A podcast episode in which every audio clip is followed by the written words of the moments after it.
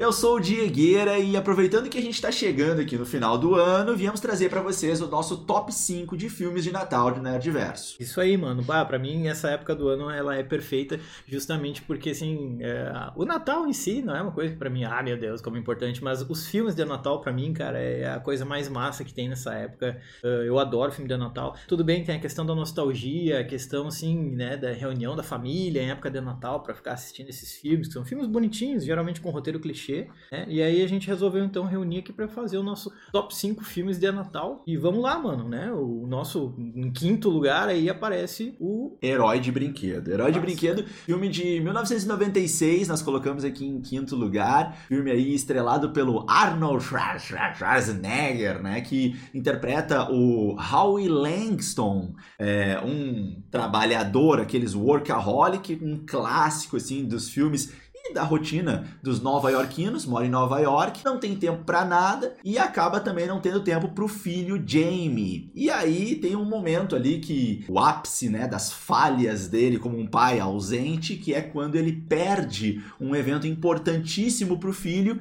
que é um momento do karatê em que o filho vai receber a faixa azul. Desde então, ele se promete, promete para todos que ele não vai mais falhar, não vai mais deixar de, de estar presente, de ser um pai atencioso. E aí começa a desenrolar então a história do filme. E aí, e aí ela vai começar justamente ali onde o momento em que o moleque mostra, ele vê na TV, ele mostra o pai o interesse num boneco que ele tá tendo ali. Cara, quem nunca, né, quando era moleque, viu algum brinquedo na TV e ficou muito louco querendo aquilo ali e tudo mais. E ele viu o boneco do Turbo Man, que era assim a grande sensação no momento, né? E aí enlouqueceu querendo aquele brinquedo, ah, eu quero, quero. E o pai falou, mano, então esse é o meu momento, né? Já que eu, que eu ratei com ele ali, não tô acompanhando muito o crescimento dele, eu vou tentar ganhar ele através do, do, do, do bom e velho consumismo, né, cara? vou dar presentes para ele e fazer o moleque gostar de mim de novo, me amar de novo tudo mais. E aí começa então a abrir. O problema é que ele é tão workaholic que ele simplesmente vai deixar pra última hora, obviamente, para comprar o brinquedo. E aí, basicamente, esse filme é uma jornada do, do Arnold em tentar buscar aí, né, o brinquedo que tá em falta em todas as lojas e tudo mais. E tem um confronto que para mim pô, é engraçado demais, velho, que é, é, é ele e um carteiro brigando para conseguir o último Turboman do mercado ali, basicamente.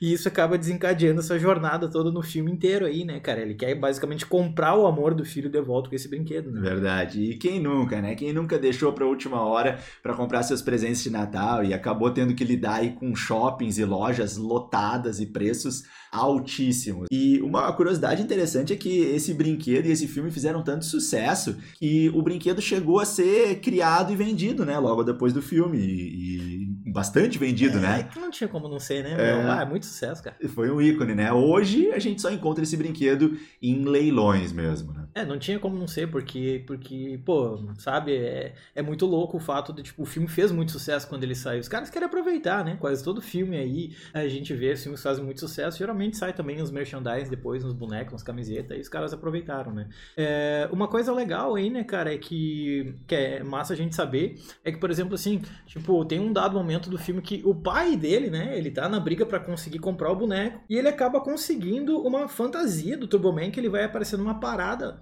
né, numa não é carreata, numa passeata, né, numa marcha Uma parada, Natal, né? é, uhum. acho que Macy Days Parade, até eu acho que é. Isso. Ele aparece lá vestido de Turboman, né, mano? E num dado momento, o filho dele tá lá assistindo aquela parada, mas não sabe que é o pai que tá vestido de Turboman. Ele vê o Turboman, fica muito louco lá e, e o cara olha para ele, aponta para ele e fala: "Ah, eu sou teu pai", fazendo uma clara alusão ao Star Wars, né, cara? Verdade. E o que, é, e o que é muito louco saber que esse moleque três anos depois estaria no Star Wars episódio 1, Ameaça Fantasma, né, mano? Três anos depois, então, ele aparece como o nosso Anakin Skywalker. Só que, claro, três anos mais novo ali, em 96, né? Mas é, nós já vemos aí, então, é uma relação, claro, um easter eggzinho, legalzinho, mas que já tem uma relação ali do Star Wars que os caras fazem essa pequena brincadeira, né? Muito louco. Muito massa. E então chegamos à quarta posição e em quarto lugar a gente tem Natal em 8 bits, um filme super recente de 2021 e que é também um original original da HBO Max, Marcelo. Exatamente, cara. E nele, pá, por que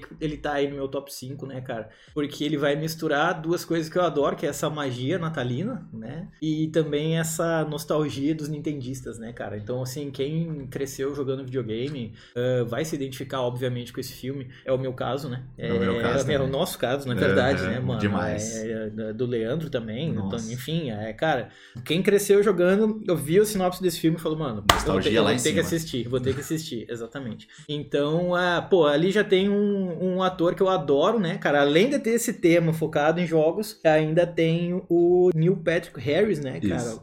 Nosso famoso ali. Ele vai estar interpretando o Jake Doyle, que é o pai contando pra filha, em, em flashbacks ali, que vai, né, intercalando o filme. Ele vai estar contando pra filha a história de como ele ganhou o Nintendinho lá no Natal. No caso, o Nintendo 8 bits, né? E é muito louco, porque é, tu vê é, a guriazinha vendo aquele videogame e fica tipo, o que, que é isso aqui? É a mesma coisa hoje, né, meu? Tu pegar um moleque, tu que tem filho ali, vai mostrar um videogame lá com é, 8, 8 bits, 16 bits, sim. cara, olha aquilo ali, não, eu quero jogar Sim. Mario Odyssey no Switch, né? Isso aí, Sim, isso aí não é sim. jogo pra mim, tá ligado? Então é ele mostrando toda a magia, não só do videogame, mas tu vê que no fim o que vale não é o videogame em si, mas é a forma com que ele conquistou aquilo, tá ligado? Sim. Como, como marcou o fato dele ter ganhado, o esforço que houve pra ganhar aquilo ali. Então, cara, eu acho esse um dos filmes mais massa que tem de Natal aí, ultimamente. Até porque ultimamente eu acho que não tem saído muito filme de Natal muito massa. Não sei se for porque, sei lá, a magia do Natal meio que morreu pra mim depois que eu envelheci.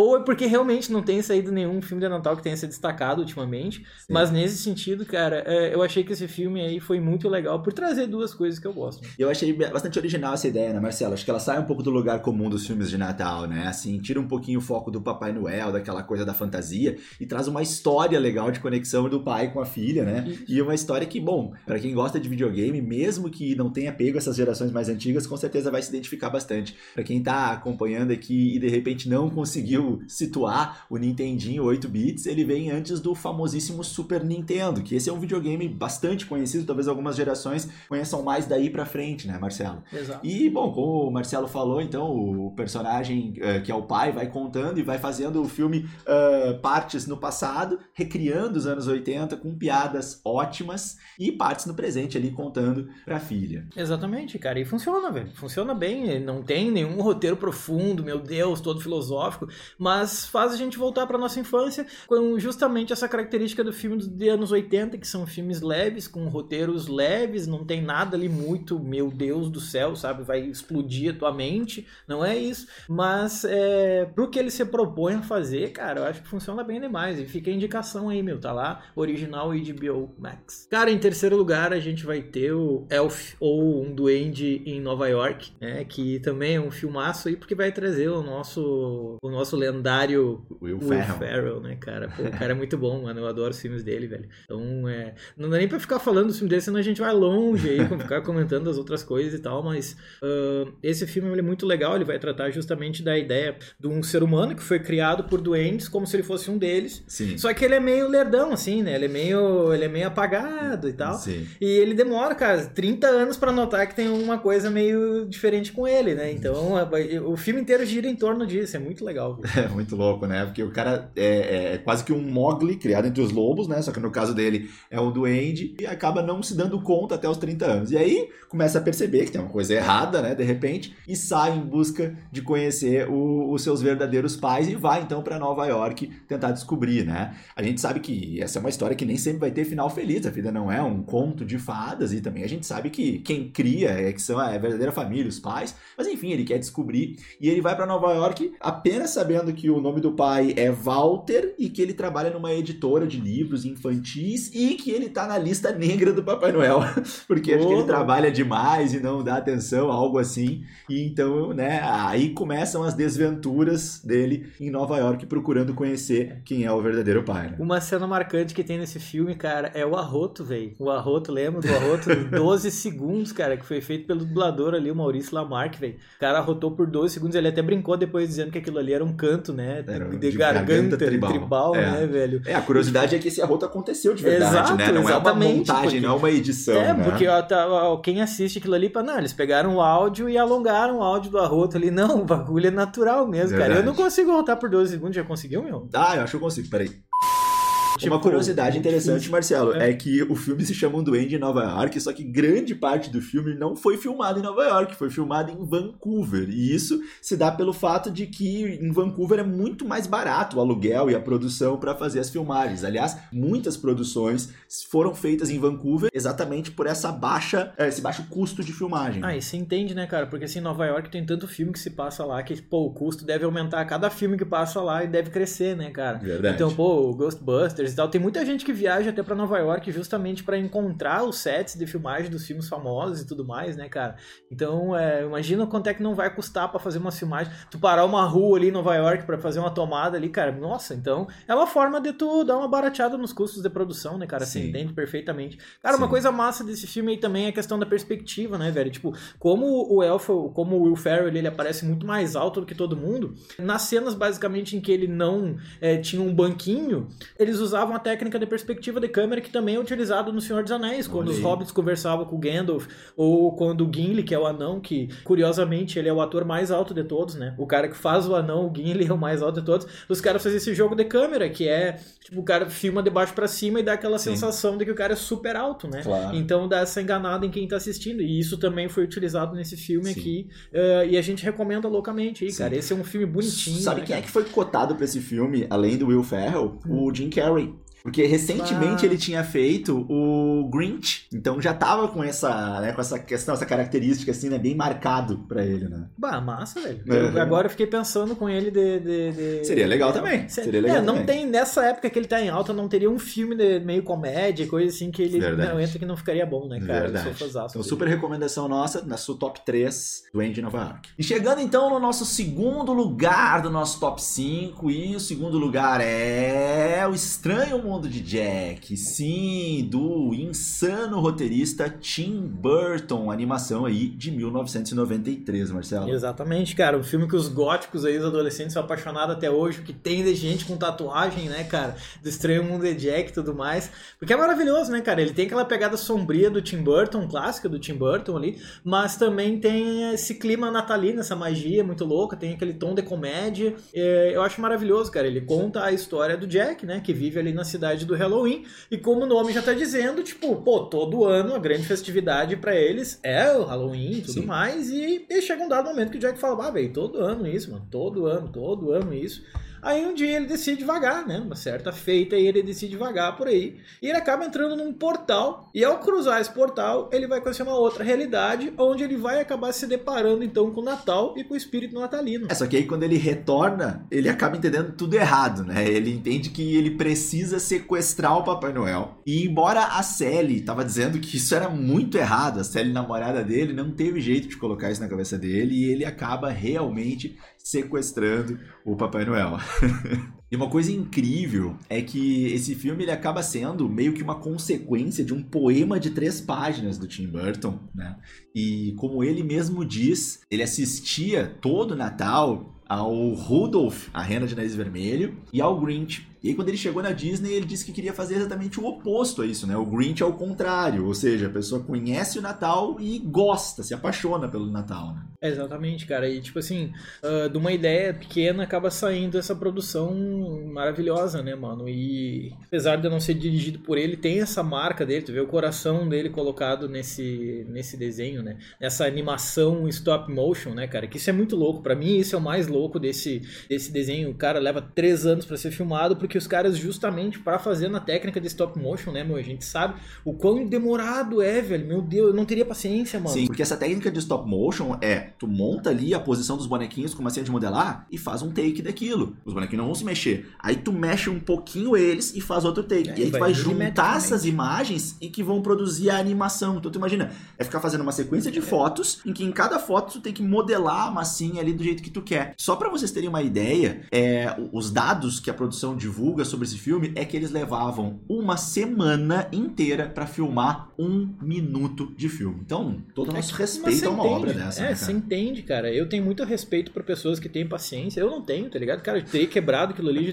deitado no chão, chorado em posição fetal. Imagina, cara. Imagina. Porque tu fica ali a cada milimetricamente, tá, foto, foto, foto, foto, sabe? E tu tem que trocar a expressão, tem que trocar o olho, a boca, tudo, cara. Meu Deus do céu, mano. Pra mim isso é, é impensável, sabe? E sair uma obra linda dessa, cara, em stop motion, bah, eu, eu acho genial, cara. Na era em que é muito mais fácil tu fazer, hoje em dia, tu fazer um negócio em CG, mas os caras ainda optar por fazer no. no... Porque naquela época, eu acho que naquela época o CG ainda, não sei se ele já tava. Ah, já dava pra se fazer se quisesse. Fazer, né? né? Uma escolha mesmo. Né? Exatamente. Né? Então, Isso. assim, é muito louco, porque, tipo, não, vamos fazer esse negócio orgânico, né, velho? Então, pô, eu respeito demais e o resultado não podia ser melhor. Não é à toa que tá em segundo aí, mano. Verdade. Quando vocês assistirem, lembrem-se disso, hein? Façam um olhar aí especial para ver que o filme que vocês estão assistindo foi um filme feito com essa técnica super sofisticada, difícil, né, de executar. E então chegamos no nosso primeiríssimo lugar, no nosso top 5 de Natal. Então, escolha aqui do Nerdverso, mas que eu acho que vocês já devem estar adivinhando, porque é um filme que realmente marca a vida de muita gente. Claro, não podia ser diferente. Esqueceram de mim, ou na tradução original,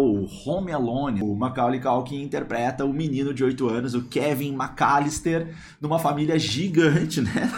Gente pra caramba ali. E então essa família vai fazer uma viagem e o Kevin fica dormindo em casa e acaba sendo esquecido pela família aí, né? Esquece uma das crianças e só se dá conta quando já tá lá e não consegue o avião para voltar. E ele acaba passando ali o Natal e ficando sozinho em casa. Cara, eu tenho um ritual, velho. Todo Natal eu tenho esse ritual que eu, eu, eu vejo esse filme. Eu Olha sou aí. obrigado, sou obrigado. Todo Natal eu que vejo esse filme. Isso, tipo, é, e ainda assim, não rodeado de família e tudo mais. Acho que até durante a pandemia ali que eu passei sozinho, isolado em casa, velho assisti Esqueceram de Mim. Eu, Legal. E eu sempre assisto, isso é uma coisa que eu faço desde moleque, assim. E agora que a gente tem a, tá na era dos streams, dá pra tu escolher a hora que tu quer ver aquilo ali, né, mano? Então, é, cara, todo Natal eu assisto, porque esse filme, pô, é um marco pra mim, sacou? Eu Sim. amo esse filme, cara. Uh, não é à toa que tá em primeiro lugar aí. Pra mim, eu acho que o grande é, diferencial desse filme é o Macaulay Culkin, velho. É, é o Macaulay Culkin, um moleque, ele manda bem demais nesse filme, cara. Uh, ele é, é um filme bonito, cara. A música, cara, a música música desse filme, a trilha sonora desse filme, ela é marcante, cara. Ela é emocionante, na verdade. Até hoje, quando eu ouço ela, eu fico, de certa forma, emocionado, assim, mano. Então, claro, porque deve remeter também ao lance mais nostálgico da gente lembrar da infância quando assistir esse Sim. filme, né? Mas é muito louco que às vezes a gente se identifica com aquela farofada da Natal, tem 200 pessoas da família correndo e fazendo mala pra ir viajar. E tanto uma loucura que deixa o moleque em casa, né? E tem um negócio muito legal também no filme que é o menino sozinho, aquela coisa da criança sozinha tendo que se virar, né? É. Que quando a gente assiste quando a gente é criança, né, a primeira vez que marca a gente, a gente pensa assim, nossa, será que eu ia conseguir é. fazer isso? Imagina que legal, mas ao mesmo tempo que é assustador, isso, né? É. E aí ele vai lá, vai se virando. Então ele tem que aprender a fazer compras, ele vai ter que aprender a cozinhar, ele tem que aprender a se virar, ele vai assistir TV sozinho. Aí tem aquela brincadeira de gravar, né, com o vídeo, uhum. a, a voz do filme ali, com é. os tiros. E aí, claro, tem um momento, né, muito gostoso, muito divertido e fantasioso, né, que é ele ali tendo que lidar com dois ladrões atrapalhados e ele faz um monte de armadilhas divertidas para conseguir sozinho ali é, se virar e se defender, né, dos ladrões. É, que ele começa a sair sozinho de casa para ir no mercado e tudo mais, e esses dois bandidos ali que se autodenominam os bandidos molhados, Sim. eles acabam vendo que esse moleque andando sozinho para lá pra cá, até que eles vão atrás e meio que notam que ele tá sozinho em casa. Falou, é, pô, casa fácil de roubar, tem só uma criança, mal sabe que o moleque endiabrado, ele fez uns 300 armadilhas dentro de casa, e todas elas muito bem pensadas, né, cara? Uma cena que é muito marcante nesse filme é ele é, querendo entender como é a vida do adulto, ele vai lá fazer a barba, né? Então, depois que ele termina, termina de fazer a barba, ele passa uma loção, acho, com álcool. Sim, sim, e aí sim. aquilo ali dá uma dor nele, né? Ele bota as mãos aqui e dá um grito pra câmera. Aquilo ali foi coisa dele. Aquilo ali não tava no roteiro, Olha aquilo ali legal. não foi pensado. Ele fez aquilo ali espontaneamente. O diretor olhou dele. e falou, cara, que genial ficou. E acabou, querendo ou não, espontaneamente, mas acabou se tornando uma das cenas mais marcantes e simbólicas desse filme, né? Que é legal. ele na frente do espelho com as mãos aqui dando aquele gritão, né? Sim, é, o papel do Macaulay Culkin que marca, né, ele, assim, né? É a marca dele. A gente acaba associando muito, assim, o Macaulay Culkin a esse personagem. Uma curiosidade legal, assim, incrível, é que o John Hughes, né, que escreveu o roteiro, quando ele escreveu o primeiro roteiro, ele escreveu em nove dias, e ele escreveu exatamente, assim, quando ele fez uma viagem para Chicago e teve esse pensamento, assim, meio de susto, assim, imagina o que aconteceria se eu esquecesse um dos meus filhos, né? Sim, é. Cara, e uma coisa legal também desse filme que, eu acho massa de destacar é que, tipo assim, a casa, no caso, tem os takes da casa, das filmagens, mas ele não foi filmado dentro daquela casa, né? Eles construíram uma casa num set dentro de um ginásio de uma escola em Isso. Chicago. Então todo aquele filme, que as cenas dentro da casa, é dentro de um ginásio Isso. de uma escola em Chicago, né? Só que, Isso. pô, nós estamos falando da época de Natal, tem que estar nevando. Então, no dia lá que eles estão filmando, do nada começa a nevar um monte lá na cidade. E os caras têm que correr pra frente da casa pra filmar ela, tipo, mil vezes nevando. Porque Sim. os caras sabiam, mano, se a gente não filmar hoje com neve, a gente não sabe se vai poder conseguir depois, né? Sim. Então foi aquela correria pra fi- fazer os takes ali da, da neve na frente da casa e tudo mais. Mas muita gente não sabe que o filme de fato é filmado dentro de um ginásio. Isso é Olha muito que loucura, louco, né, cara? Tudo que os Aham. caras fazem, assim, e, e entregam pra gente aquela obra, a gente nem se dá conta, né? Como foi um, um trabalho bem feito, né? É, Olha que massa. demais, demais. É, o filme ainda teve mais algumas sequências, né? Teve Esqueceram de Mim 2, esse é bem famoso com o próprio Macaulay Culkin. Depois tiveram outros filmes com outros atores que tentam recriar esse sucesso, né? Mas que acaba não marcando tanto. O que marca realmente nos nossos corações é o primeiro, né? O Esqueceram de Mim 1. E esse é o nosso top 1, hein, Marcelo? um certo lamento, de certa forma, que como eu queria ter visto o Macaulay Culkin crescer mais no mundo Sim, do cinema, assim, né, a cara? gente E- ficou esperando, né? É, pô, imagina, cara, e ele meio que deu aquela sumida, né? Ele fez aquele filme pra mim também, que me marcou também naquela época, mas é, é justamente essa mesma época que é traumatizante, né, cara? Até hoje eu não durmo por causa daquele filme. Que é o meu primeiro amor, né, velho? Tu vai assistir aquilo ali achando que é um filme bonitinho e tu termina em posição fetal na frente da TV, né, Sim, velho? Então, que como é que forte. aquilo ali pra criança, velho? É um filme pra... Não é pra criança aquilo ali, pelo amor de Deus, velho. Até a música marca a Exato, filme, né? exato, né, mano? E aí o que, que acontece? Tipo assim, a gente imaginou, não, o cara vai crescer. E aos poucos ele foi sumindo, começou a passar É. por vários problemas. Diz que agora ele tá. Eu fiquei feliz de saber que hoje em dia ele conseguiu voltar pros trilhos, assim, tá levando uma vida legal. Que bom. Mas cara. infelizmente no cinema, né, ele acabou não emplacando aí uma carreira muito consolidada, né, velho? Como Ah. vários atores mirins, né, cara? Se a gente for parar pra pensar aí, diversos atores mirins também fizeram muito sucesso quando moleques sumiram. Mas é isso aí, meu. Manda pra nós aí o teu, teu top 5 aí, teus filmes favoritos de Natal. E se não tem nenhum, pô, agora tu tem as nossas indicações aí, vai assistir. Exatamente. Obrigado pela atenção de vocês mais uma vez. Um feliz Natal a todos vocês e até o nosso próximo vídeo. Valeu, galera. Tchau, tchau. Tchau.